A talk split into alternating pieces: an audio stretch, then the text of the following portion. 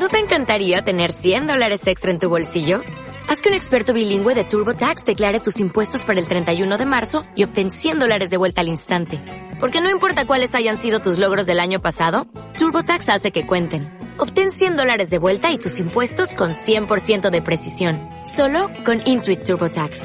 Debes declarar para el 31 de marzo. Crédito solo aplicable al costo de la presentación federal con TurboTax Full Service. Oferta sujeta a cambios o cancelación en cualquier momento.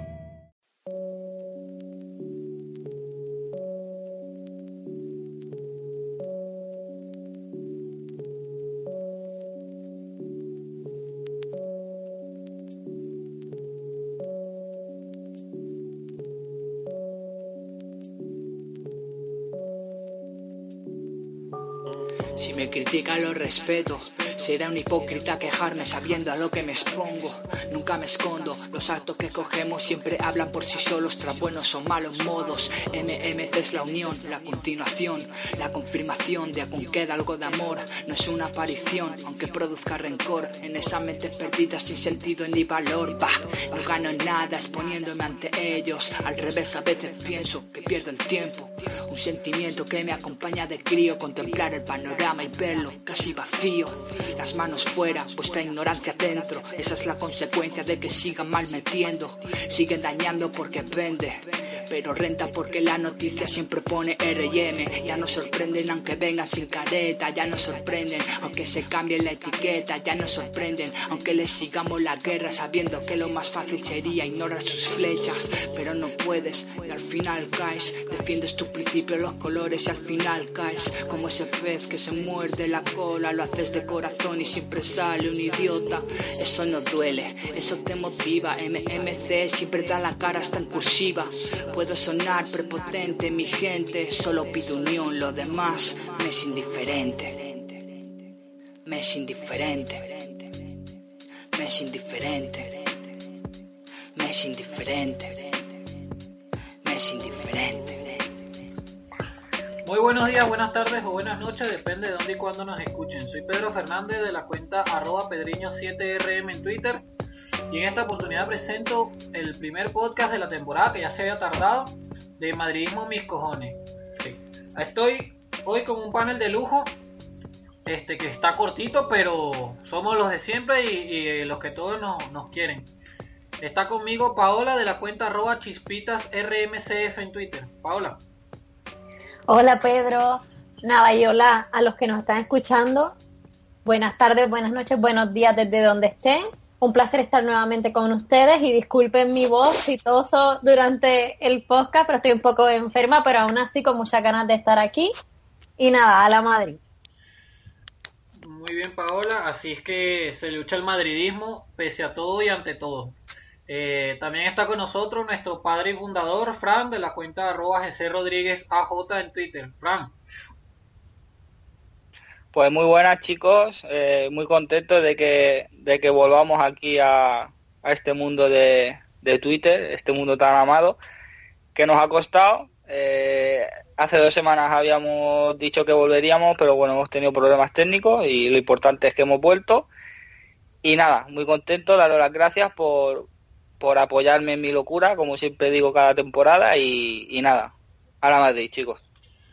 Bienvenido Fran y bienvenida Paola. El primer tema que se pone sobre la mesa es un tema ya pendiente que es el resumen de la temporada pasada en el que el Real Madrid logró coronarse por undécima ocasión con la UEFA Champions League, el torneo de clubes más importante del mundo, este, para seguir ampliando su amplio palmarés eh, y, se, y, seguir haciéndose llamar el equipo más laureado de la historia.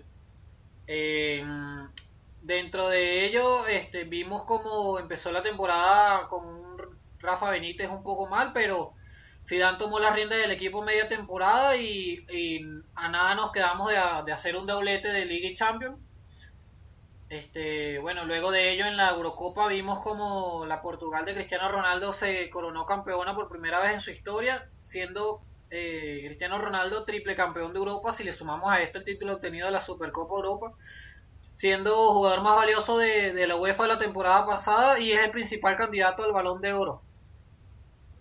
Eh, Paula, ¿tú qué me cuentas de eso? Bueno, pues yo muy contenta de la temporada pasada. No empezó muy bien como dijiste, pero luego, ¿verdad? Llegó Zidane y se hizo como una piña en el equipo. Se logró la Champions League tan deseada. Luego, ¿verdad? De, de haberla ganado hace dos años, el mismo rival, misma final. Y era como que otra vez esos nervios y, y llegar a penales fue bien, bien intenso.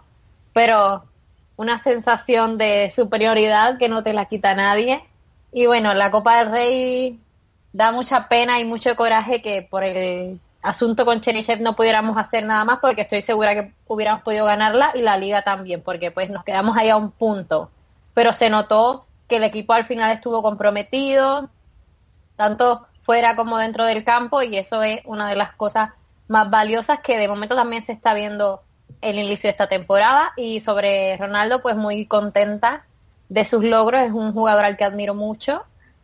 Y bueno, en 2004 se quedó a, puntito de ganarla con Grecia y esta vez le tocaba. Lástima que en la final no, no pudo estar completo, pero tuvo mucho que ver en el recorrido de Portugal hacia la final porque fue el máximo goleador y también el máximo asistente de su selección. Entonces, a pesar de que mucha gente diga que él no hizo nada, sí hizo bastante y sin él Portugal no hubiera llegado hasta donde está. Y seguro que sí, porque hace unos días estuve hablando con, con quien me decía que Messi en un solo partido, en media hora, hizo todo lo que Cristiano Ronaldo pudo hacer en, en la Eurocopa completa. Yo le decía, pero es que Messi anotó un triplete y dos asistencias de Panamá, que si no hacía eso igualito iban a, iban a avanzar. Entonces el título está más que merecido para Portugal, ya que hay quienes creen en el destino y, imagínate si Portugal anotaba, si Cristiano anotaba con Portugal el penal que, falló, que lo tiró al palo, eh, se iban a meter por la llave ruda y les iba a tocar enfrentar a Inglaterra, Francia y Alemania. Eh, Fran, eh, tú que me cuentas de la temporada pasada y, y, de los méritos de Cristiano Ronaldo de cara al balón de oro. Bueno, pues sí, como madridista respecto a la temporada pasada, alegría, alegría porque una Champions más y se confirma pues que somos el mejor equipo de Europa y estoy seguro que ahora entre diciembre y enero, si no me equivoco será en diciembre, pues se volverá a confirmar que somos el mejor equipo del mundo, respetando a los equipos que nos va a tocar. Eh, como bien ha dicho Paola, sí que es verdad que la temporada no empezó como esperábamos, aunque al principio, eh, cumpliendo el fútbol que pedía Benítez, pues parecía que el equipo iba bien, pero el equipo se cansó, eh, el equipo se echó en contra de, de Benítez y una pena porque en este aspecto Benítez no, no tuvo la culpa de nada. Eh, cada uno como entrenador eh, tiene la libertad de, de, exponer su fútbol y los jugadores no, no le acompañaron y, y es una pena por Benítez eh, respecto a Benítez no, no, se le puede achacar nada, él lo, intentó hacer de la mejor manera posible y los jugadores le siguieron hasta que se cansaron. Y bueno, luego vino Zidane y se demostró una vez más eh, que cuando el equipo quiere, con la plantilla que tenemos, pues somos capaces de todo. Si ellos quieren, eh, no hay quien nos pare. Se puede ganar o se puede perder, como pasa en la sección de baloncesto, pero los resultados mm, en mayor o menor venida, en mayor o menor medida, perdón, vienen. Y eso es lo que se ha demostrado. Y bueno, respecto al Cristiano Ronaldo, pues lo de siempre. Yo soy una persona que sí que es verdad que la temporada pasada me cayó la boca y no, no se me caen los anillos por reconocerlo. Eh, a lo mejor era un momento de la temporada difícil por la situación que había con Benítez y muchos a veces eh, nos ciega el pagarlo con alguien y a mí no me, no me cuesta reconocerlo. No, no sé si conscientemente o inconscientemente lo pagué con Cristiano, pero lo que no se le puede achacar es su, su compromiso y su, su entrega con el escudo. Eh, le pueden salir mejor o peor las cosas, pero eh, ya vimos cómo, cómo arriesgó un mundial hace prácticamente tres años y eso son cosas que, a la larga pues traen eh, lo que le traen a él. Como ya he dicho muchas veces, Messi es un jugador, un jugador de laboratorio, aunque tampoco vamos a negar las cualidades que tiene, pero para mí tiene más mérito lo que ha hecho Cristiano, ganar en tres países diferentes, ser el mejor jugador del mundo eh, en Inglaterra, ser el mejor jugador del mundo en el Real Madrid, ganar la Liga de Portugal, ganar la Liga de, de Inglaterra, ganar la Liga de, de, España y, y, eso Messi ni lo ha demostrado ni, ni creo que lo llegue a demostrar porque porque no creo que tenga lo que hay que tener. Y nada, el último apunte que dejo es el mote que le ponen de Penaldo. Yo creo que Cristiano por dentro la verdad se la bufa. Eh, para mí sería un halago si soy cristiano que me llamen Penaldo porque eso quiere decir que siempre que tengo un penalti lo meto. Entonces es normal que le llamen Penaldo. Si, si lo fallara pues no le llamarían Penaldo, le llamarían otra cosa. El apodo de Penaldo viene porque siempre los mete y eso es lo que les come. Y nada, se merece todo lo que tiene y ya te digo, no, no cuesta nada a veces reconocer las cosas, yo lo reconozco y, tampoco se me caen los anillos. Sí que es verdad que la temporada pasada fue, fue difícil al principio y, no solo él, ¿eh? había jugadores como Tony Cross que, que tuvieron una actitud con Benítez que a lo mejor eso nos hizo tener ese malestar con ellos, ¿no? Porque como, como ya os digo, no, no se merecía eso Benítez. Pues sí, eh, vimos como el, Madrid se desplomó y se reconstruyó de sus cenizas en una misma temporada que, si hubiera sido con un poco más de tiempo, que estamos seguros todos de que Zidane nos habría dado ese doblete que, que todos queríamos y que si hubiera tomado las riendas desde el inicio de la temporada, no sabemos lo que hubiera pasado, pero seguramente nos hubiera ido, ido mejor de lo que nos fue. Ya que mencionabas el, el apodo de Penaldo, pues Hace siete años, el 29 de agosto de 2009, Cristiano Ronaldo se, se hizo llamar Penaldo por primera vez ante el Depor de La Coruña, anotando su primer gol. Y pues lo demás es historia, ¿no? 364 goles y 101 asistencias en 348 partidos jugados con el Real Madrid. Y Dios quiera que sean 500 partidos jugados y más de 700 goles. Eh, pasando un poco a, a los demás temas, eh, hace una semana ya que hay parón de liga, pero el Real Madrid enfrentaba al Celta, era su debut liguero en el Bernabéu. Eh, fue una victoria ajustada con un golazo de Tony Kroos y el debut goleador de Morata ante su gente. Luego de su retorno al Real Madrid, después de tres partidos, anotó su primer gol. Eh, ¿Tú cómo ves eso, Frank? ¿Qué nos puedes contar acerca de esto?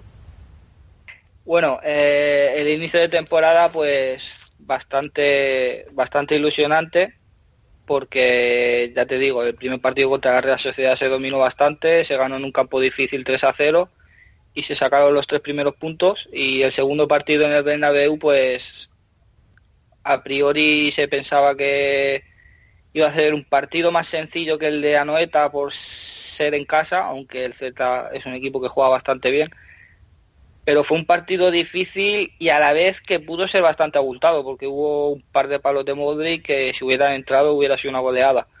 Pero el partido, el partido fue bastante complicado en ese aspecto, dado que no entraron los goles puntualmente y, se complicó bastante. Pero bueno, lo importante es que hemos ganado los dos primeros partidos, que, que si hubiera sucedido eso las dos últimas temporadas hubiéramos ganado la liga Así que vamos a, vamos a ilusionarnos sobre todo con, la actitud que tienen ahora los jugadores que están todos a una con Zidane y, estoy seguro que eso Zidane lo va a saber manejar y, vamos a tirar para adelante.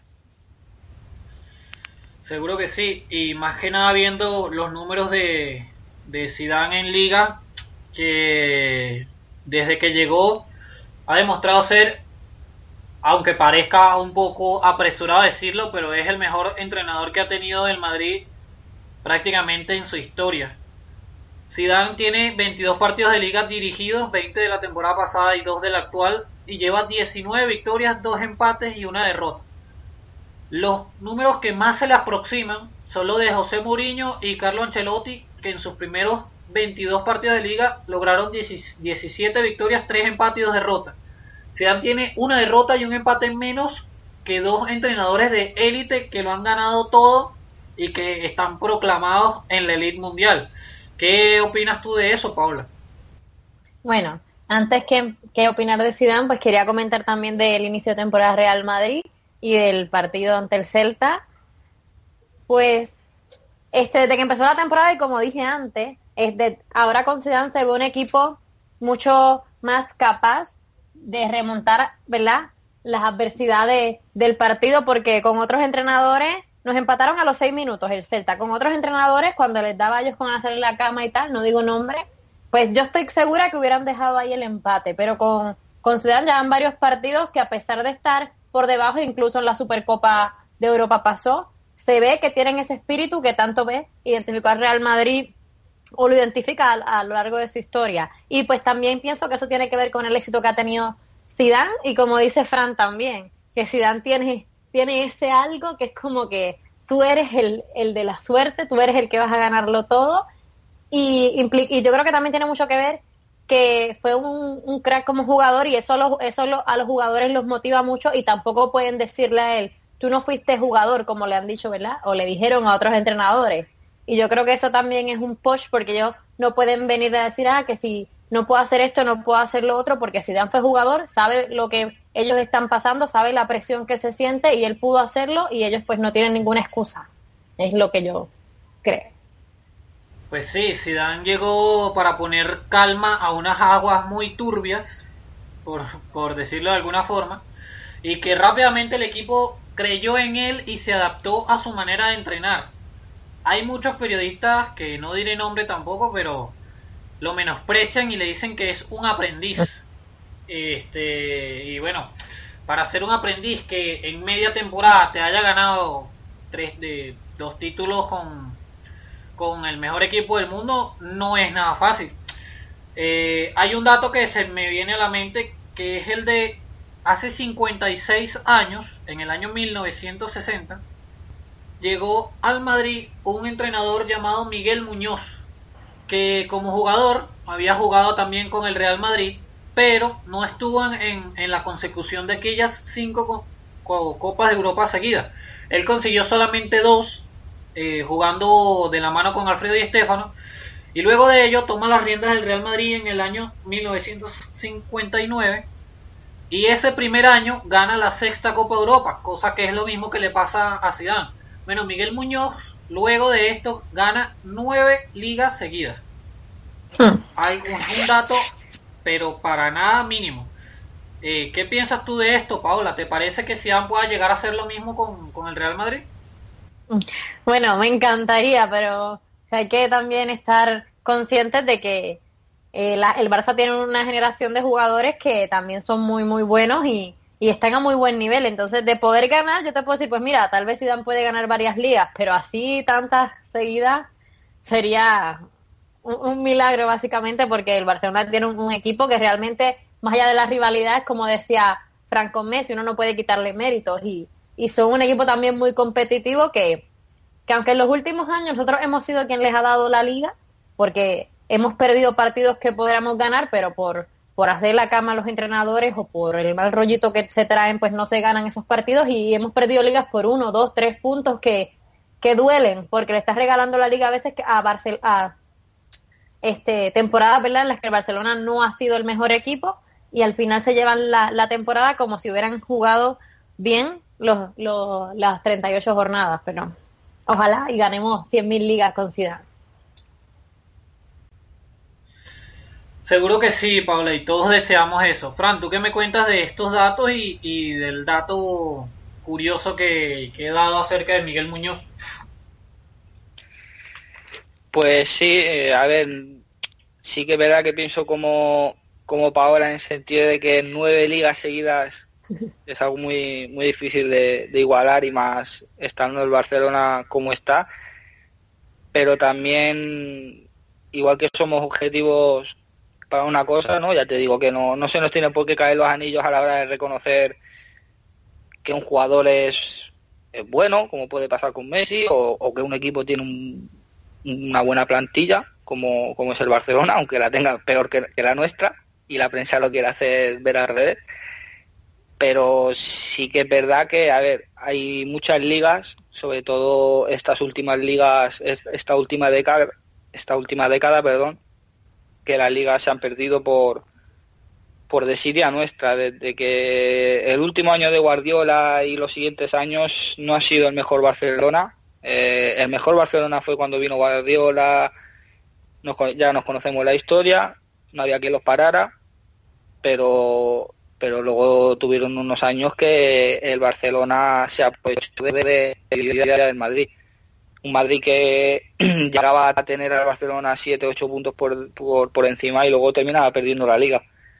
Por eso te digo que si ahora el Real Madrid mantiene esa constancia, mantiene ese espíritu, como ha dicho Paola, de luchar y, no darse por vencido hasta el último minuto, eh, los, la recompensa vendrá. Y siempre pongo el mismo ejemplo y es lo que nos demuestran los jugadores de, la sección de baloncesto. Son uno, un equipo que desde que vino Lazo entendieron lo que él pedía y Lazo se quedó con la gente que entendía ese, ese lema de, espíritu de, equipo y estamos viendo año tras año cómo, cómo va esta sección. Así que si los jugadores eso lo tienen claro, eh, tengo clarísimo que, el año que no caiga una liga caerá una Champions, el año que no caiga las dos cosas caerá una Copa del Rey, que es lo que está pasando en baloncesto y, nosotros no le pedimos, claro que ojalá ganáramos todo, ¿no? Pero les pedimos constancia y lo demás viene solo. Lo que no queremos es brazos bajados y, ponernos a llorar. Eh, sabemos lo que hay con el Barcelona, por muy buena plantilla que tenga, sabemos lo que hay, hay cosas que son más que obvias, pero nosotros tenemos plantilla para luchar contra eso y mucho más. Seguro que sí, y, ya que tomas, ya que tocas el tema de, de la plantilla, a mí se me viene a la cabeza y aparte que mencionaste lo del Barcelona, ¿no? Que ellos viven diciendo que la cantera, que no sé qué. Pues bien, el Real Madrid hoy en día utiliza a ocho jugadores en su plantilla que por mencionarlo rápidamente, tenemos dos porteros que son Rubén Yáñez y Kiko Casillas. Tenemos eh, a Carvajal y a Nacho, que son defensas. Tenemos a Casemiro, a Mariano, a Asensio y a Morata. Eh, que son jugadores de calidad. Si, si bien vemos el, jugador de menos calidad de todos los que se han mencionado, vendría siendo Rubén Yáñez, que eh, viene siendo el tercer portero pero todos los demás pudieron tener nivel para ser titulares, incluso hasta en este mismo Madrid. ¿Tú cómo ves eso en comparación a los 122 millones de euros que gastó el Barcelona para decir que ellos juegan, apoyan a la cantera y, no a la cartera?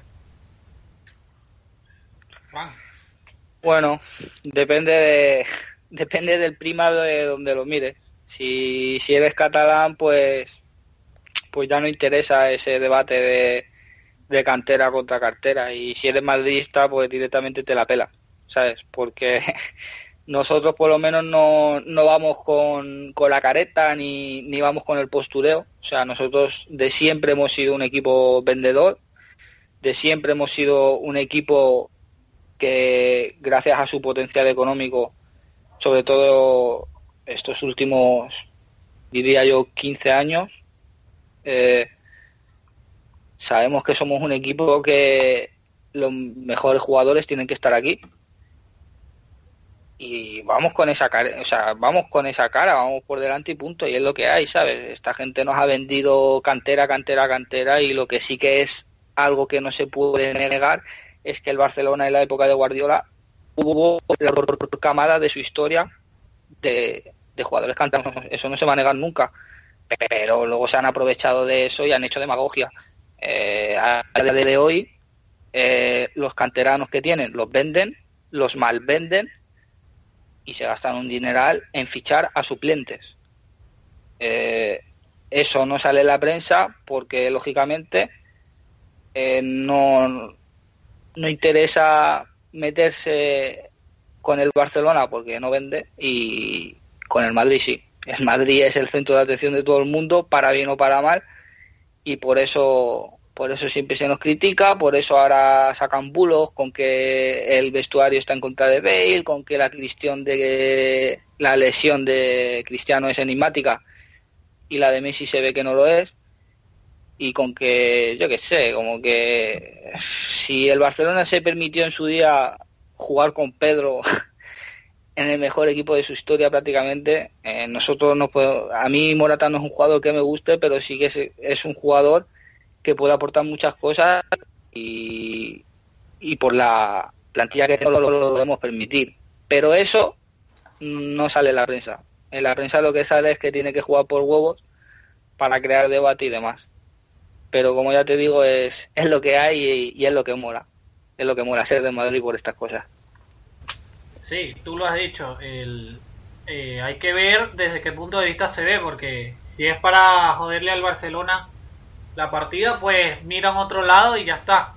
Ahora, tú que eras la que me dabas ese dato de, los 122 millones en fichajes de esta temporada y ha sido el equipo español que más ha gastado, eh, ¿cómo piensas que, nos vaya a nosotros de cara a que solamente fichamos prácticamente reforzamos con los jugadores que regresaban de sesión, que fueron eh, Cuentrao y, y Morata.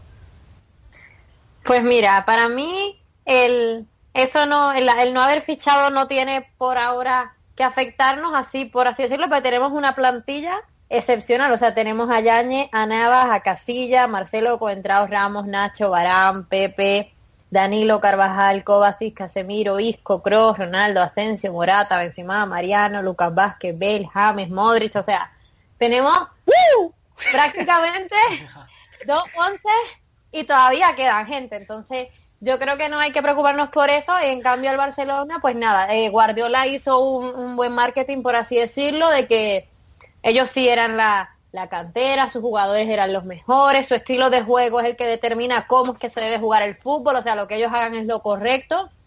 Y ellos siguen viviendo del cuento. Y entonces, lo que decía Fran, el Madrid no va por ahí diciendo, ay, sí, nosotros usamos la cantera y no la cartera, los que se venden son ellos y tal vez por eso mismo, para tratar de limpiar su conciencia porque saben que hacen lo opuesto, que no le dan tanta oportunidad a la cantera actualmente y prefieren fichar suplentes y también yo creo que fichan por quitarle jugadores al Madrid, porque dice, mira, el Madrid está interesado en este, pues yo se lo ficho y se lo quito y ya eso es como una satisfacción para ellos. Pero realmente el Madrid está súper bien con los suplentes y, y aquí es que se, se ve la verdad, o sea, nosotros no tenemos que vender, nosotros simplemente lo hacemos, le damos la oportunidad a la cantera y ahora se está viendo y es una plantilla la mejor de todos los equipos del mundo. Así que el Barça puede tener su muy buena plantilla, pero mejor que el Madrid no es con o sin cantera, con o sin cartera, pero no va a ser mejor que de Madrid. Ahora mismo no lo es y no creo que lo sea en un futuro. Mira, y si te das cuenta, las bajas del, del Real Madrid fueron tres jugadores que son canteranos. Arbeloa por finalización de contrato, eh, que a muchos no, nos encantaba el, el capitán sin brazalete, pero ya su edad no, no daba para el nivel que requiere jugar en el Real Madrid. Y los otros dos... Y le deseamos mucha suerte. Sí, que a donde sea que vaya, donde sea que juegue, que ahora va a jugar en la Premier League, que le vaya excelente. Que, y adicional a él, este, las otras dos bajas fueron José Rodríguez, que es nuestro canterano estrella, seguramente no me queda la menor duda de que va a regresar más maduro las próximas temporadas, y Denis Cherisev, que fue este, el del escándalo de la Copa del Rey, este, que nunca terminó de cuajar en el equipo, tenía contrato por cinco años y, y en los tres años que, en los dos años que estuvo en el primer equipo terminó jugando en Villarreal y en Valencia. Eh, si te das cuenta, eh, hemos forjado una camada de, bueno, no una, varias camadas de jugadores canteranos que han sido de los mejores y que por supuesto no todos tienen el nivel necesario para jugar en el mejor equipo del mundo. Claro, y otro dato, que si tú te das cuenta, en muchos de los equipos de la Premier y de la misma Liga Española de Primera División, hay muchos jugadores que salieron de la cantera de Real Madrid, lo que quiere decir que Real Madrid sí este, hace muy buenos canteranos, ¿verdad? Saca muy buenos canteranos a diferencia de otros clubes que dicen sacar buenos canteranos y al final pues no. Pues sí, que... No tiene los resultados esperados. Yo si me dejáis añadir una cosa, eh, hay dos cosas muy obvias. Y es tan sencillo como comprarse la guía marca. Y sí, os digo, la guía marca. Sí, os gastéis cinco brillos para que se compren un bocadillo. Y, lo podéis mirar plantilla por plantilla en todos los equipos de Europa. El equipo que más jugadores canteranos tiene a nivel europeo en, en, en, España es el Real Madrid. Lo que pasa es que nosotros no vendemos la moto de que somos un equipo de cantera porque para jugar en el Madrid hay que tener un nivel y muchos o no se les da la oportunidad, cosa que hay que reconocerlo, o no lo dan. Y se les vende, se les cede y, el, y los, que se lo, los que se lo ganan vuelven. Y respecto al Barcelona, quería añadir una cosa que dijo Paola, que el Barcelona ficha suplentes, pero es que aparte de que fichan suplentes y luego no los venden, pues eso, como los grandes fichajes del Barcelona, que si los hubiera hecho el Madrid serían fiascos, como pasó con Modric y con Son, eh, son suplentes de suplentes. Porque un Titi es suplente de Barán. Eh, el chico este que ha venido también. Eh, André Gómez. André Gómez. André Gómez dicen que lo queríamos nosotros. deberían estudiar un poquito. no sé cómo explicarlo, pero existen maneras de encarecer fichajes ¿vale? Y, y, en, y, en, ese aspecto sí que sé que Florentino, no es que lo sepa porque me lo haya dicho él, es algo más que obvio. Eh, que Florentino ahí metió la mano en el sentido de, bueno, este jugador lo quieren, pues que en vez de 20 paguen 40 y ya está. Y eso es muy fácil de hacerlo, eso lo hace Méndez cada año con sus jugadores para intentar encasquetárnoslo y no hace falta pensar mucho. Pero es lo que os digo, que fichan suplentes de suplentes y, y está ahí, o sea, que sí, que tienen muy buena cantera, pero ahora la venden. Sí, pues sí, eh, desde hace varias temporadas los hemos visto fichando jugadores por fichar, gastando millones por gastarlos, y que al final la cantera que, que decían que Bartra era mejor que Barán, pues ha terminado yéndose al Borussia Dortmund, que era su canterano estrella de la nueva camada, y fíjate, eh, siguiendo con el tema del Barcelona, las dos primeras jornadas, como para no variar, el Barcelona ha tenido ayudas arbitrales, que está más que de más decirlo, pero seguramente si le pitaban ese penal que era clarísimo y clamoroso en la cara, en la nariz de Mateo Lao a, a Iker Muniain, eh, ya estuviéramos primero, bueno, no primero, segundo, porque Las Palmas sería líder, pero ya le sacaríamos ventaja a tanto el Atlético de Madrid como el Barcelona. Eh, adicional, eh, hemos visto como el que se quejaba de fecha tras fecha por el presupuesto cada vez que perdía con el Real Madrid o con el Barcelona, pues se le ha quedado la cara de cornudo porque ha empatado las dos primeras fechas 1 a 1 y 0 a 0 con Leganés y Alavés, que son equipos que acaban de ascender. Leganés está jugando recién su primera temporada de la historia en primera división y tiene un presupuesto de solo 8 millones de euros. Y el Alavés, que ya sí que había jugado antes alguna que otra temporada en primera división, tiene un presupuesto de 40, mientras que el presupuesto del, del Atlético Madrid es de 240 millones. De eso no se habla nada, ¿verdad, Paola? No, de eso no, de eso no se comenta porque no es el Real Madrid. Entonces, el Real Madrid es lo que vende. Si te das cuenta, mira, diarios catalanes y diarios madridistas, bueno, o madrileños, por así decirlo, porque madridistas no hay ninguno, pues se pasan hablando de, del Madrid siempre y me, me da, yo creo que eh, Simeone me da, no, no sé si, ya yo creo que ya está lástima porque no, no se ha podido ni recuperar de, de las dos finales perdidas, como que ya no ha vuelto a ser el mismo. Después de la undécima él salió destrozado, o sea, él decía que ya se estaba replanteando su futuro y realmente yo creo que se lo debía replantear porque ya no está dando los mismos resultados. Claro está que está empezando la temporada y tal, pero yo creo que ya hay como, tal vez ya lleva varios, ¿cómo lo digo? Ya lleva tiempo en el, en el vestuario y yo creo que también igual necesita un, cambio de, de aires el, el, vestuario en sí porque son dos decepciones muy, muy grandes. Así el perder dos finales contra tu máximo rival y, y en ese sentido pienso que, que igual debería irse de ahí de, del Atlético. Que nos conviene además porque también nos ha dado bastante guerra, pero si viene otro entrenador ya volvemos a lo mismo, a ganar los derbis con los ojos cerrados y tal. Óyeme, pero si te das cuenta, el Atlético Madrid también ha sido uno de los equipos que más ha gastado en esta temporada. Ha gastado, si mal no recuerdo, entre 70 y 80 millones de euros. Eh, y los jugadores que ha terminado saliendo del equipo han sido eh, de menor nivel de los que han terminado llegando. Por ejemplo, han traído Gameiro y han, y han terminado de sacar a Jackson Martínez, que al fin y al cabo nunca terminó de entrar en el equipo. y Gameiro lo vimos tres temporadas seguidas triunfando con el Sevilla, siendo el, máximo goleador del equipo. Pero yo iba a comentar que lo, lo que digo, para mí en el vestuario ya hay bastante decepción, porque mira el mismo Griezmann al acabar la jornada, la, la segunda jornada, que ha dicho que si siguen así van a, van a luchar por el, por el, eh, ¿verdad? Por el descenso. Entonces, yo creo que ya hasta su jugador estrella, por así decirlo, ya cuando está de ánimos bajos, pues yo creo que hay que hacer un cambio en el vestuario. Claro, y, no será, como lo dicen en el Madrid, cada vez que el, entrenador empieza a tener un mal rato y el equipo empieza a caer, que le estarán haciendo la cama al Cholo por no haberlos hecho campeones de Europa por lo menos una vez. ¿Tú qué piensas de eso? Hombre, sería un poco, no sé, honestamente, si los jugadores le hacen la cama al Cholo por eso, yo soy el Cholo y me piro. Y les digo, los que perdisteis en el campo fuisteis vosotros. Ah. Así de claro, o sea, eh, sí que, a ver, eh, más de lo que ha hecho el Cholo no puede hacer. O sea, yo te puedo asegurar que al César lo que es del César.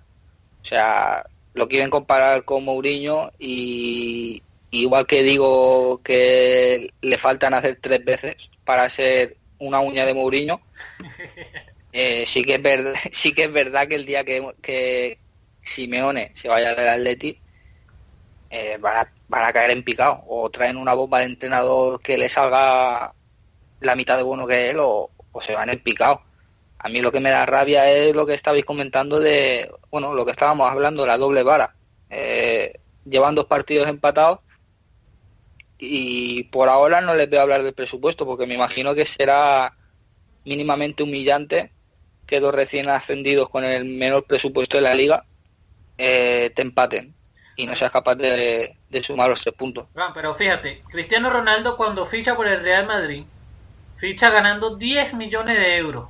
El Leganés tiene un presupuesto de 8 millones de euros, es decir, que ni siquiera el primer contrato del Cristiano Ronaldo podían llegar a pagarlo y le empataron 0 a 0 en casa ante el equipo que, que se apuntaba como mejor candidato porque se reforzó mejor línea por línea que el, que el Real Madrid y que el Barcelona. Ya, ¿y, ¿y cómo se tapa esto? Pues esto se tapa hablando del presupuesto eh, y metiendo al Madrid por en medio. Cuando ah, ellos tienen cuando ellos tienen un déficit este año de 55 millones de euros un déficit que, bueno, se puede mirar una inversión o como vosotros queráis, porque luego a corto o largo plazo se recupera. Pero esa inversión está ahí. Y, es lo que os digo, o sea, que el Madrid es uno de los equipos que más se ha gastado. sí.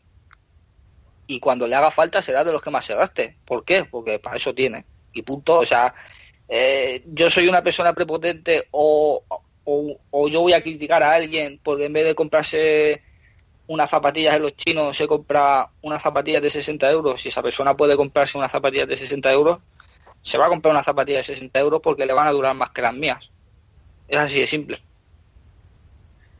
Bueno, pues yo quería decir que, ¿saben cómo se tapa eso del Atlético? Pues inventando que el Real Madrid tiene problemas en el vestuario con Bale, porque eso es lo que sale ahora. Que no sé de dónde se lo han sacado porque siempre vienen esas noticias, ¿no? Que Cristiano y Bel se llevan mal, que no sé qué, que hay mal rollo, pues así se tapa un poquito lo de lo del Atlético de Madrid, porque sí leí muchas críticas al Real Madrid por ganar ajustado al Celta, pero del Atlético no, no decimos nada. Y de lo de el penal que no le dieron en contra del Barcelona tampoco se habla nada.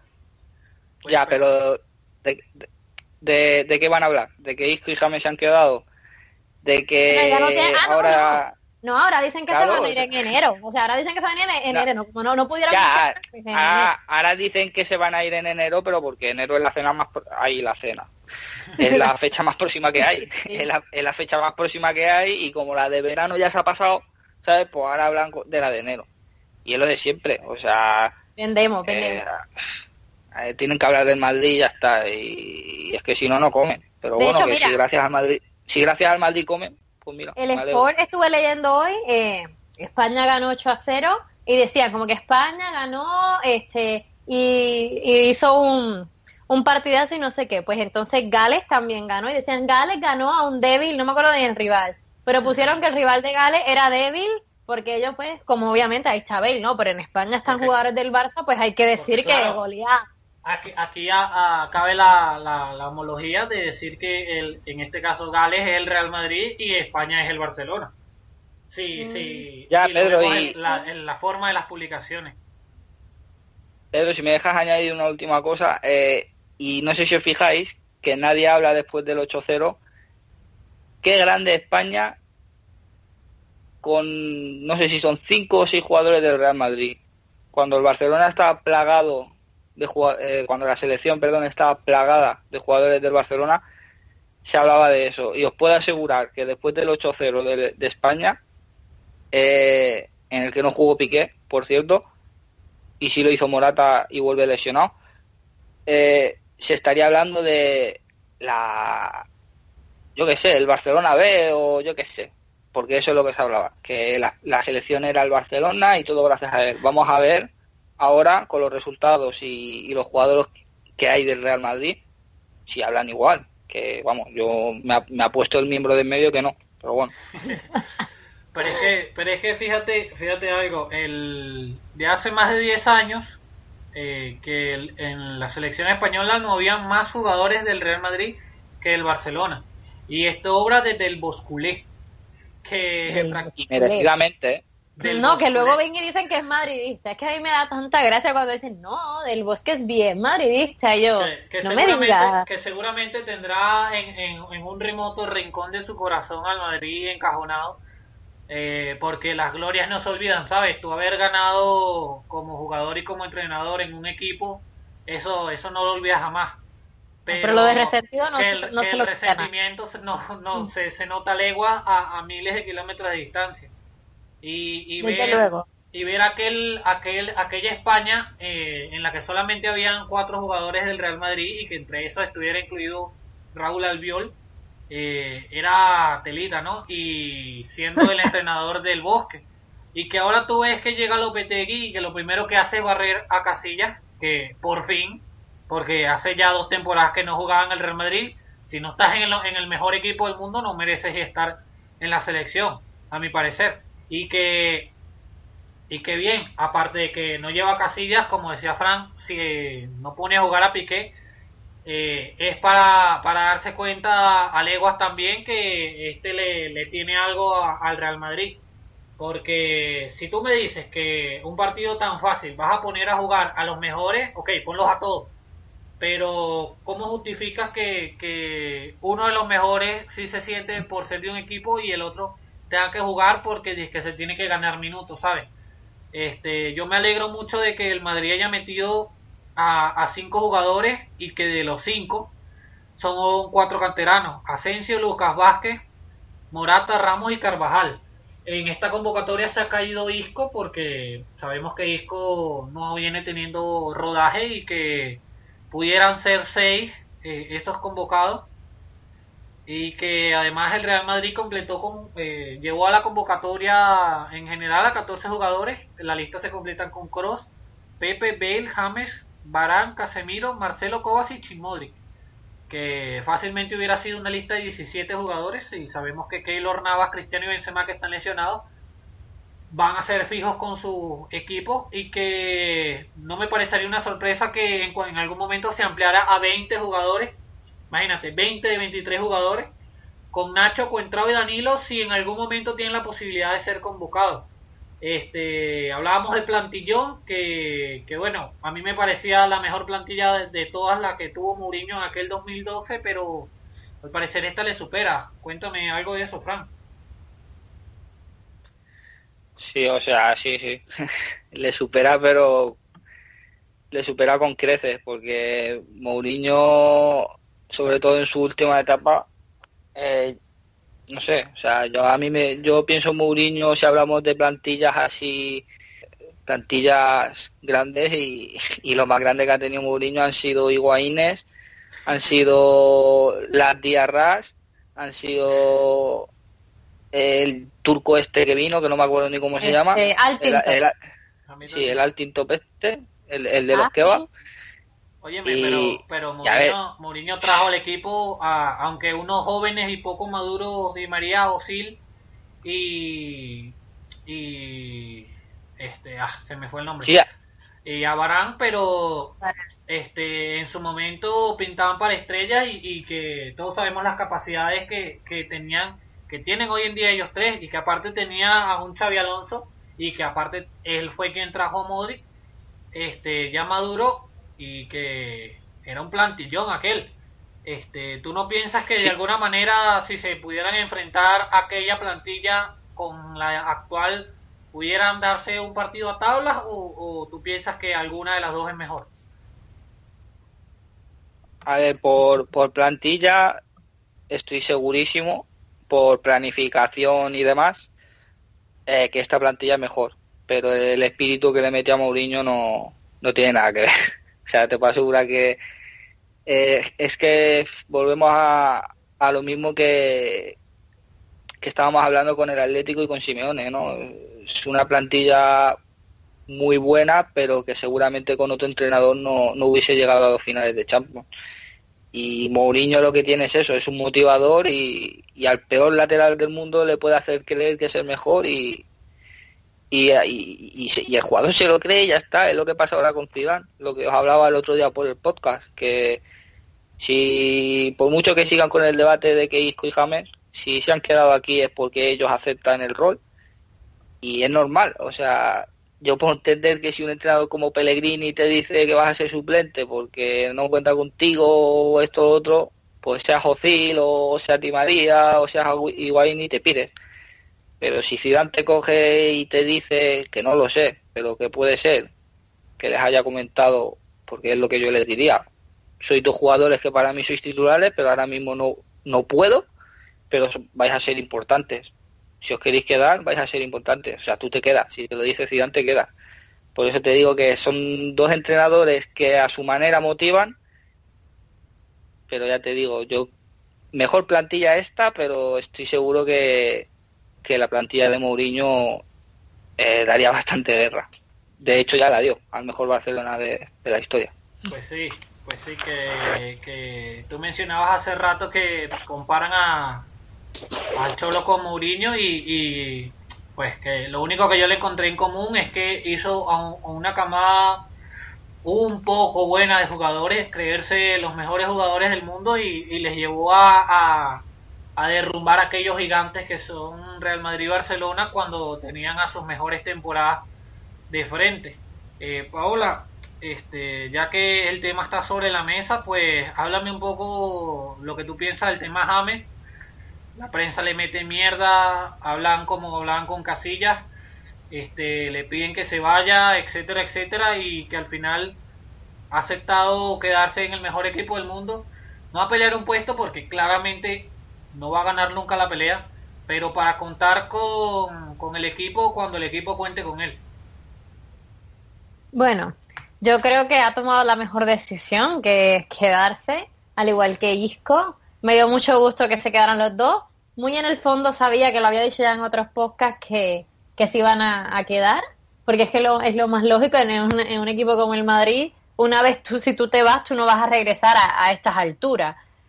Pero yo entiendo que Zidane, a pesar de que tal vez tenga un once más titular que otro, va a rotar bastante, sobre todo también para el manejo de lesiones, que ya el Vela el fisio nuevo, pues Dios quiere le vaya mucho mejor, porque si el tema de las lesiones en las últimas temporadas preocupaba bastante.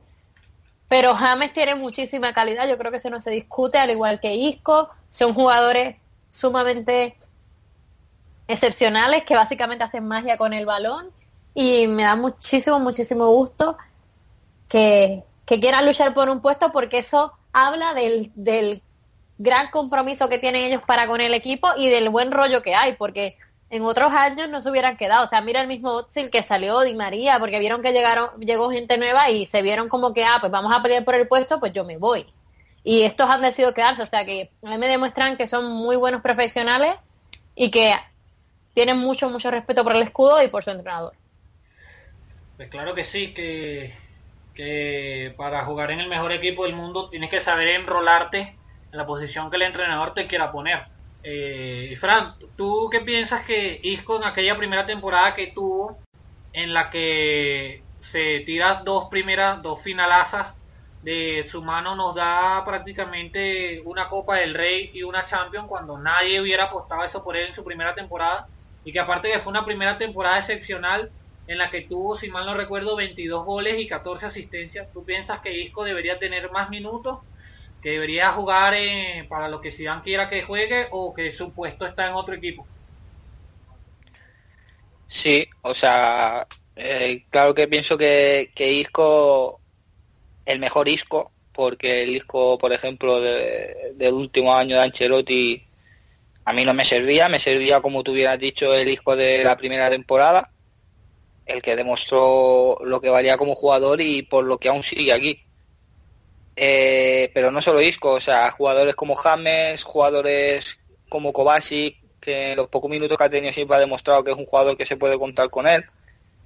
Eh, jugadores incluso como Nacho, que siempre cumple, pues claro que son jugadores que, se merecen más minutos, pero es que es que estamos en el Madrid, o sea, estamos comentando que jugadores como no solo Ozil o, no solo Di María o, o Higuaín, eh, Robén en su día se fue porque vino Cristiano, pero esos, para mí, son jugadores que en el Real Madrid sobran. Son jugadores que sobran porque si tú quieres estar en el mejor equipo del mundo y, quieres ser de los mejores del mundo, te tienes que quedar en Madrid y luchar por demostrarlo. Eh, a día de hoy, yo creo que por eso se quedan tanto Disco como James, porque tienen bien claro que el mejor equipo del mundo es el Real Madrid y que si a día de hoy te vas, no vuelves.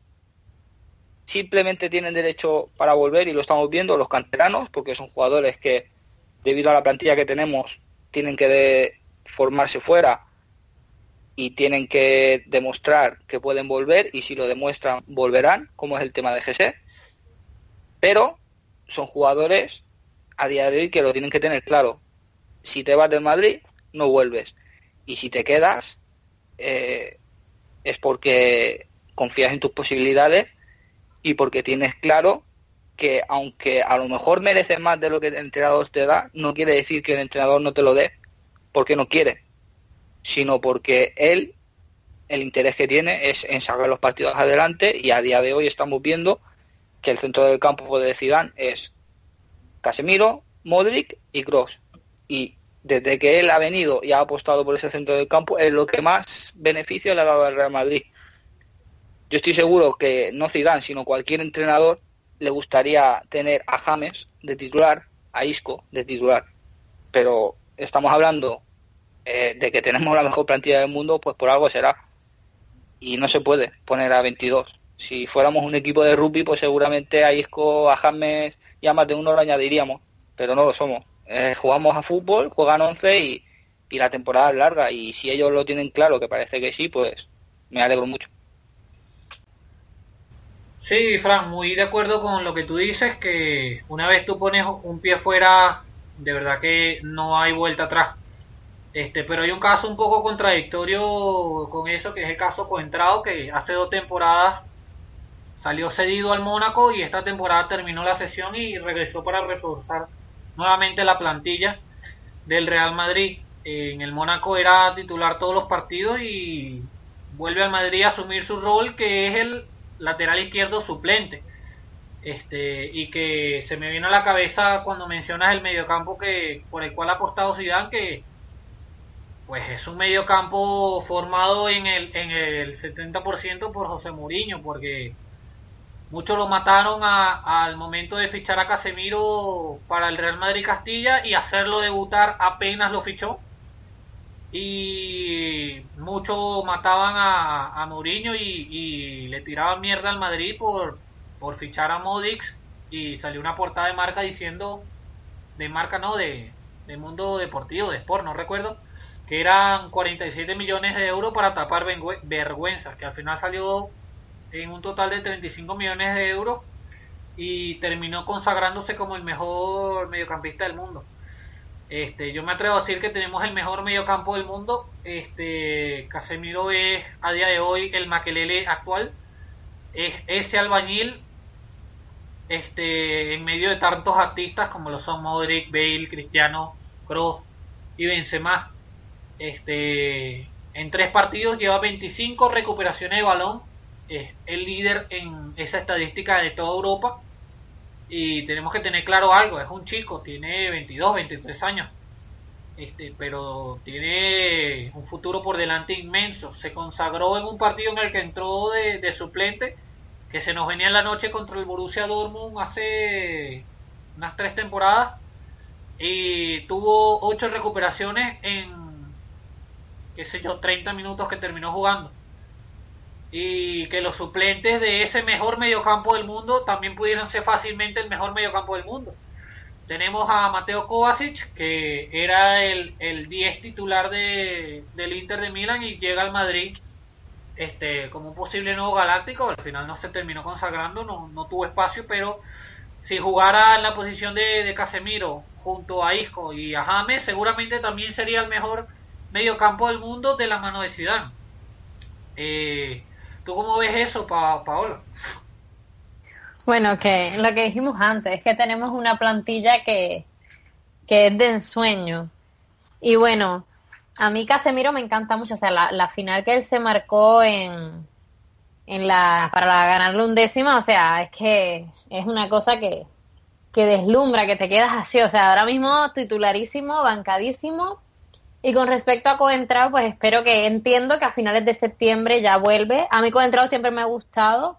Espero que se centre, que deje de fumar y que y que y que se centre, que se centre porque Coentrao los partidos tops, o sea, los partidos importantes juega brutal, pero los demás baja un poquito el nivel, aunque ahora mismo Marcelo está está en un nivel que, que es muy bueno desde hace mucho, aunque los primeros dos partidos no no han sido los mejores para él pero es un jugador que aporta muchísimo ofensivamente, pero a veces descuida un poco la defensa, que entonces es lo otro que tiene Coentrao, que Coentrao es, te hace te hace muy bien la defensa, obviamente su es su posición, es lo que le toca hacer, pero bueno, a mí de verdad es como decía Fran, es que esta plantilla es como que lo que te decías tú, o sea, es el del sueño, porque como uno decía, y, y otros jugadores buenos, pero Mou no tuvo a Bale, no tuvo a Cross, no tuvo a Isco, no tuvo a James, o sea, han venido una cantidad de jugadores después de Mo que son que son unas bestias, que hay que decirlo. Entonces, esta plantilla es muchísimo mejor,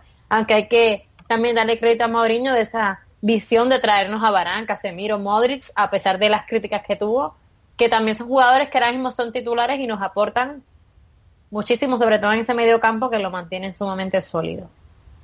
Y pues eh, a Mourinho habría que agradecerle por... por ser el mejor. Por, por mostrarnos el, el, sendero al éxito, ¿no? Que aunque no lo pudo conseguir de su propia mano, yo sigo pensando que en algún momento él volverá a dirigir el Madrid y nos dará esa Champions que nos quedó en deuda en mm. aquel 2012 en esa tanda de penales. Bueno, es que la... no queremos recordar. Él cogió un Madrid que venía de estar 20 años sin haber ganado una Copa del Rey, 4 o 5 años sin ganar una liga nueve o diez años ahí sin ganar una Champions. Entonces él cogió un Madrid que ya estaba moralmente, ¿verdad? Básicamente hundido, que no tenía la mejor plantilla, como decía Fran ahorita, y encima frente al mejor Barcelona de todos los tiempos. Entonces fue una mezcla, pero aún así pudimos salir y, y esto se ha visto, o sea, tuvo que venir Mourinho para que Ancelotti tuviera éxito y ahora, ¿verdad? Zidane lo tenga. O sea, sin, sin Mourinho yo no... O sea, si hubiera sido al revés, que hubiera venido Zidane, hubiera venido Ancelotti antes que Mo, yo no creo que los resultados fueran los mismos.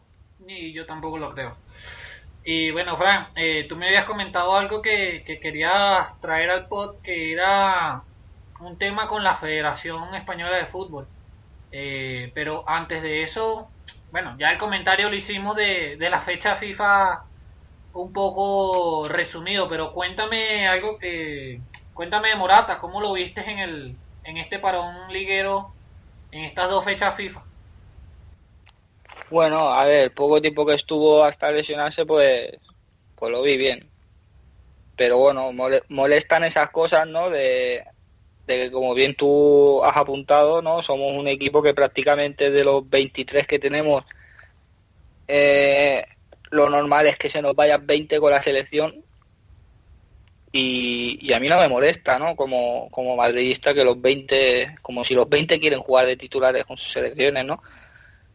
Pero lo que me molesta es ver que un seleccionador español se lleva a X jugadores del Madrid, se lleva a X jugadores del Barcelona que son titularísimos en su equipo y ves como no los pone a los del Barcelona y a los del Real Madrid sí.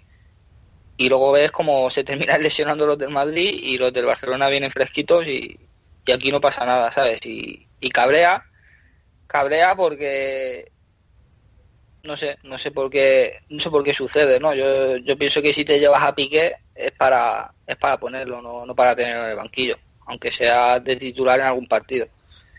Y, y molesta, molesta porque es lo que te digo, es lo que hay, o sea, de 20 que se van, yo se lo digo bien claro a la gente que nos oiga, o sea, de 20 que se van a ir normalmente, lo normal es que alguno venga lesionado. Es el riesgo que corres al tener a los mejores jugadores del mundo, ¿no? Que se te van todos y alguno puede caer. Pero ese aspecto molesta, ¿no? Y lo, lo, lo que os comentaba fuera de podcast, del tema de que la gente que nos oiga ya, ya lo conocerá, de, de Marcelino con, con el Villarreal, donde dijo que, que a él le gustaría que se salvase el Sporting y luego acudió con los suplentes, ¿no? Fernando Roy lo, lo despidió y, hace hace cosas de menos de una semana reconoció públicamente que lo que lo despidió por eso no fue muy explícito en dar muchos detalles pero sí dejó caer que no le gustaron según qué cosas y que y que por eso se tomó la decisión que se tomó y acto seguido la, la federación ha tomado cartas en el asunto y está investigando el, el partido por posible amaño del del Villarreal creo que fue contra contra el Sporting. ¿Puede ser? De verdad que la temporada, de, las últimas fechas de la temporada no recuerdo mucho, pero sí te puedo comentar que hace unas cinco temporadas aproximadamente estaba el Granada y el Rayo peleándose el descenso con Villa, contra Villarreal precisamente, que jugaba contra el Atlético de Madrid. Este, y entre los mismos jugadores amañaron el partido ya que el Atlético de Madrid le estaba ganando al, al Villarreal eh, dejaron que el Rayo marcara, se salvaron los dos y mandaron a Villarreal a descenso.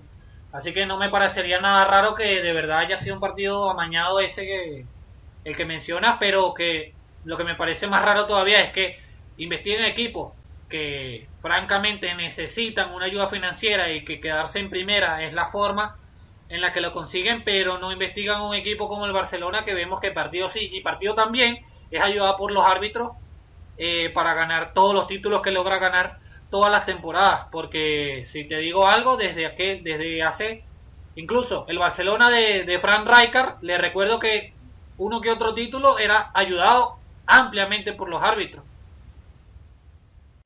A mí si me dejas añadir una cosa, a ver, es más que obvio, es que lo vemos todas las semanas. O sea, es que que nosotros no lloramos, que nosotros somos del Madrid si nos lo pones difícil mejor. O sea, que, es lo que hay, pero que hay cosas obvias que si tú ves un partido, seas del equipo que seas, como el penalti que se le hizo a Muniain, donde el árbitro está, tú coges una regla y está a tres metros con un centímetro delante de Muniain, eh, es que eso se ve, o sea, es que no es una jugada que tú digas el árbitro está a 20 metros, le pilla un jugador delante, no, estaba delante y no lo pita. Y luego vemos penaltis claros al Madrid que, no se le pitan, pero si son en su área se le pitan. Eh, y son cosas que luego ves que entran rápidamente de oficio a investigar al Villarreal y al Sporting y, y, y, tú dices, ¿por qué aquí hacen lo que deben hacer y contra el Barcelona estamos viendo la desidia que hay. O sea, claro, es que cómo van, cómo van a investigar ellos nada si son ellos los que están permitiendo desde el, el iluminado, como digo yo, de, cabeza de turco que es Villar, que, que reciban estos favores. O sea, es que son cosas más que evidentes y, vuelvo a reiterar que no es porque nosotros seamos de Madrid y él va a ser nuestro máximo rival, es que son cosas que muchos aficionados cuando terminan los partidos solo hace falta verlo por Twitter. O sea, yo he visto a muchos eh, aficionados del Bilbao, he visto a muchos aficionados, pues otros años de la Real Sociedad, por decirlo hablando en plata, hasta las pelotas, porque era más que evidente que pasaba algo. Y no hace falta irse a, a Madrid a, a ver gente que supuestamente son llorones. O sea, es algo más que evidente que, que yo no entiendo por qué, pero bueno, que ya te digo, si mientras no lo pongan así de difícil, por mí mejor. Pues mientras siga estando Villar y haya dentro de la federación un tal Tony Freixa, eh, seguramente el Barcelona lo seguirán ayudando y que no, veremos ninguna acción al respecto. Paola, tú me comentabas algo de eso. Sí, y pues lo de la federación es que yo creo que es un tema ya tan, tan trillado, yo creo, es que ya es más que obvio porque benefician a Barcelona, pero me parece lamentable que un equipo con tan buenos jugadores, con tan buena plantilla, tenga que recurrir a eso para ganar títulos.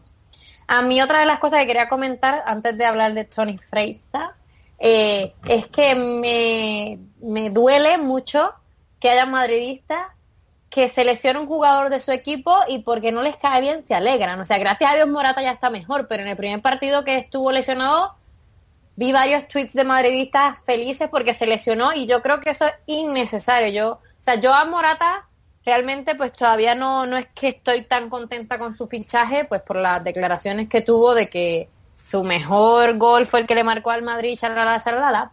Pero aún así yo no me voy a alegrar de que un jugador del Madrid se lesione, porque es que eso es de, de ser una persona que tiene un corazón súper gris y, poco cerebro, porque ¿cómo tú te vas a alegrar de que un jugador de tu equipo se lesione? O sea, sabiendo que se puede lesionar más y encima, o sea, vas, vas a estar limitando al equipo. Entonces, se indignan si, si alguien se burla o se ríe de una lesión de un jugador que les gusta, pero ellos son capaces de burlarse de, de, alguien de su propio de su propio club. Que Fran también comentaba eso hace hace un rato y para mí es sumamente lamentable, es un acto, no sé bien cómo describirlo porque de verdad es repugnante. Y con respecto a Tony Freiza, pues nada, que él, el susodicho comenta que no puede haber madridistas en Cataluña y yo me pregunto, si no puede haber madridistas en Cataluña, no podría haber culés que sean de otras áreas que no sean de Cataluña, ¿no? Entonces, si le quitamos esas fanaticadas de otros lugares de Cataluña al Barça, y le quitamos jugadores que no sean de Cataluña, pues yo creo que se hunde. Entonces yo pienso que debería haber un poco más de respeto por la gente de otros lares, que yo creo que el ser de una región no te dice, pues tú sabes, no, no te obliga a ser del equipo de esa región, porque es que para algo ellos dicen que son más que un club, ¿no? Para algo se supone que ellos se expandan, para algo se venden, igual que el Madrid, para algo son, son universales. Entonces, quieren venir a, hacer esas payaserías y esos comentarios desafortunados que realmente no tienen ni pies ni cabeza porque, como dije antes, si le quitamos todo lo que no sea catalán al Barcelona entre fanaticada y jugadores se queda en nada. O sea, tres jugadores o cuatro como mucho. Sí, se Entonces sí que no ganarían nada. Se quedan con Piqué, deben recomprar a Bartra y recomprar a, a Valdés. Y ya por ahí le encajan unos 10 goles por partido. eh, bueno, comentando lo que tú decías de, de Morata en, de, de, de, la gente que se alegra de la lesión de, de sus propios jugadores, pues te diré que a eso yo le llamo el neomadridismo, ¿sabes? Ahora búscate un jugador en la, la, plantilla que no te guste y alégrate de que le vaya mal. Desde Casillas lo veíamos, pero es que con Casillas era, por así decirlo, justificado. Porque Casillas partió sí, y partido también nos costaba puntos, nos costaba liga. Bueno, Claro, pero aún así uno no se alegra, por lo menos yo no me alegraba, yo decía, pues bueno, o sea, yo que no sea titular es una cosa, pero alegrarme, alegrarme de que, ay, qué bueno, o sea, esto es, es brutal, que se lesione, me estoy riendo, eso está muy mal, o sea, ni, ni de Iker, que tuve obviamente ya mis issues con él después de todo el revolú, pero es que no, es que no es, no es de una persona normal, eso tiene, tienen, esas personas tienen problemas en las conexiones de las neuronas, porque otra razón no la, no la veo. Pues, pues te diré, cuando encuentres a alguien así en Twitter, tú simplemente le, le comentas, le respondes el tweet escribiendo neomadridista y ya está, no tienes que decirle más nada. Y que para que, para que sepan el significado de la palabra, que vengan a escuchar el pod. Eh, retraso mental, le pongo retraso mental. No, sí, que te iba a comentar que una cosa es retraso mental, que ese no se cura y la persona no tiene culpa de ello, que hay muchas personas así en el mundo que, que por una razón u otra les tocó a ellos y que Dios los cuide siempre de que les pasen cosas malas, pero es que están otros que decidieron ser así y que dan asco, repugnan como lo son este tipo de, de, catalanes como lo es Tony Freixa, que de verdad, que así como él hay de otros equipos, por lo menos está Cristóbal Soria que es del Sevilla, que da asco, está la Cubero, que da asco también. Y, y, eso, eso sí que, que aunque tiene cura, ellos prefieren ser así y ya está. No, pero según Tony Freisa habría que decir a nuestro panelista José que no puede estar en este podcast porque él vive en Cataluña y es madridista y eso es imposible. No, un, un saludo a José que, que vuelva para seguir metiendo hostias. a seguir metiendo hostias por acá y, que hoy de verdad que le extrañamos. Y el último comentario que quería añadir es que si hay gente que puede pasar dos horas con el culo pegado a la silla viendo un partido de fútbol, porque no pueden pasar 90 minutos escuchando un podcast? Para ir cerrando, este, bueno, Paola, dame tu último comentario y tu despedida. Ya, ya. Que estoy muy entusiasmada y ansiosa porque ya regresa el Real Madrid, que está estos dos fines de semana o, semana y pico sin ver al Real Madrid es un martirio, es una cosa que no se puede explicar, es un sufrimiento incesante y que ganemos muchos, muchos títulos esta temporada, que es lo más que deseo y que espero que hayan disfrutado de este podcast, que se hayan reído con nuestras, con todas nuestras locuras. Un beso enorme, un abrazo desde Puerto Rico, que estoy lejísimos para muchos de ustedes, pero aquí siempre el madridismo es universal, como lo decía antes, y eso es una de las cosas más lindas, el poder trascender este fronteras y, hacer una familia por el amor al Real Madrid. que sí. Muchas, gracias, Paola. Eh, Fran, dame tu último comentario y tu despedida. Pues nada, me despido con dos apuntes. Eh, es normal que el Real Madrid tenga aficionados catalanes del Real Madrid en Cataluña porque el Real Madrid es un equipo universal que tiene aficionados en todo el mundo y, Cataluña está en el planeta Tierra, concretamente en España, ¿no? está ni en Venus ni hay que cogerse una nave espacial para ir hacia ella. Entonces, lo más normal es que haya aficionados, y no solo del Madrid, sino también del español, para, para que lo tengan claro, hasta del Gramanet, ahí también.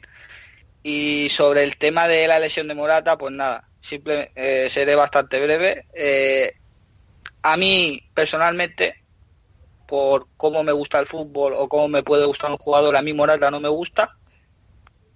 Pero como ya he demostrado en mis comentarios anteriores que me tocó bastante las pelotas la lesión por cómo se dio, no me alegré de su lesión. Ojalá no se hubiera lesionado y ojalá esta semana pudiese jugar de titular porque es lo que necesita el Real Madrid, no estando Benzema en óptimas opciones. Eh, no me alegro de que se lesione porque es un jugador del Madrid y, todos aportan en mayor o menor medida y para eso están. El que se alegre es libre de hacerlo. Eh, yo no voy a quitarle la medalla ni, ni a sentirme más madridista que él, pero no lo comparto. Yo el mal se lo deseo eh, a todos los demás, menos a los míos. Así que un saludo y a la Madrid, chicos. Bueno, muchas gracias, Fran. y muchas gracias a todos por escucharnos en este extendido primer podcast de la temporada que se nos hizo un poco largo por todos los temas que vean pendientes. Por ahora no nos queda nada más que desearle mucho éxito a todos. Eh, un abrazo a todos y a la Madrid.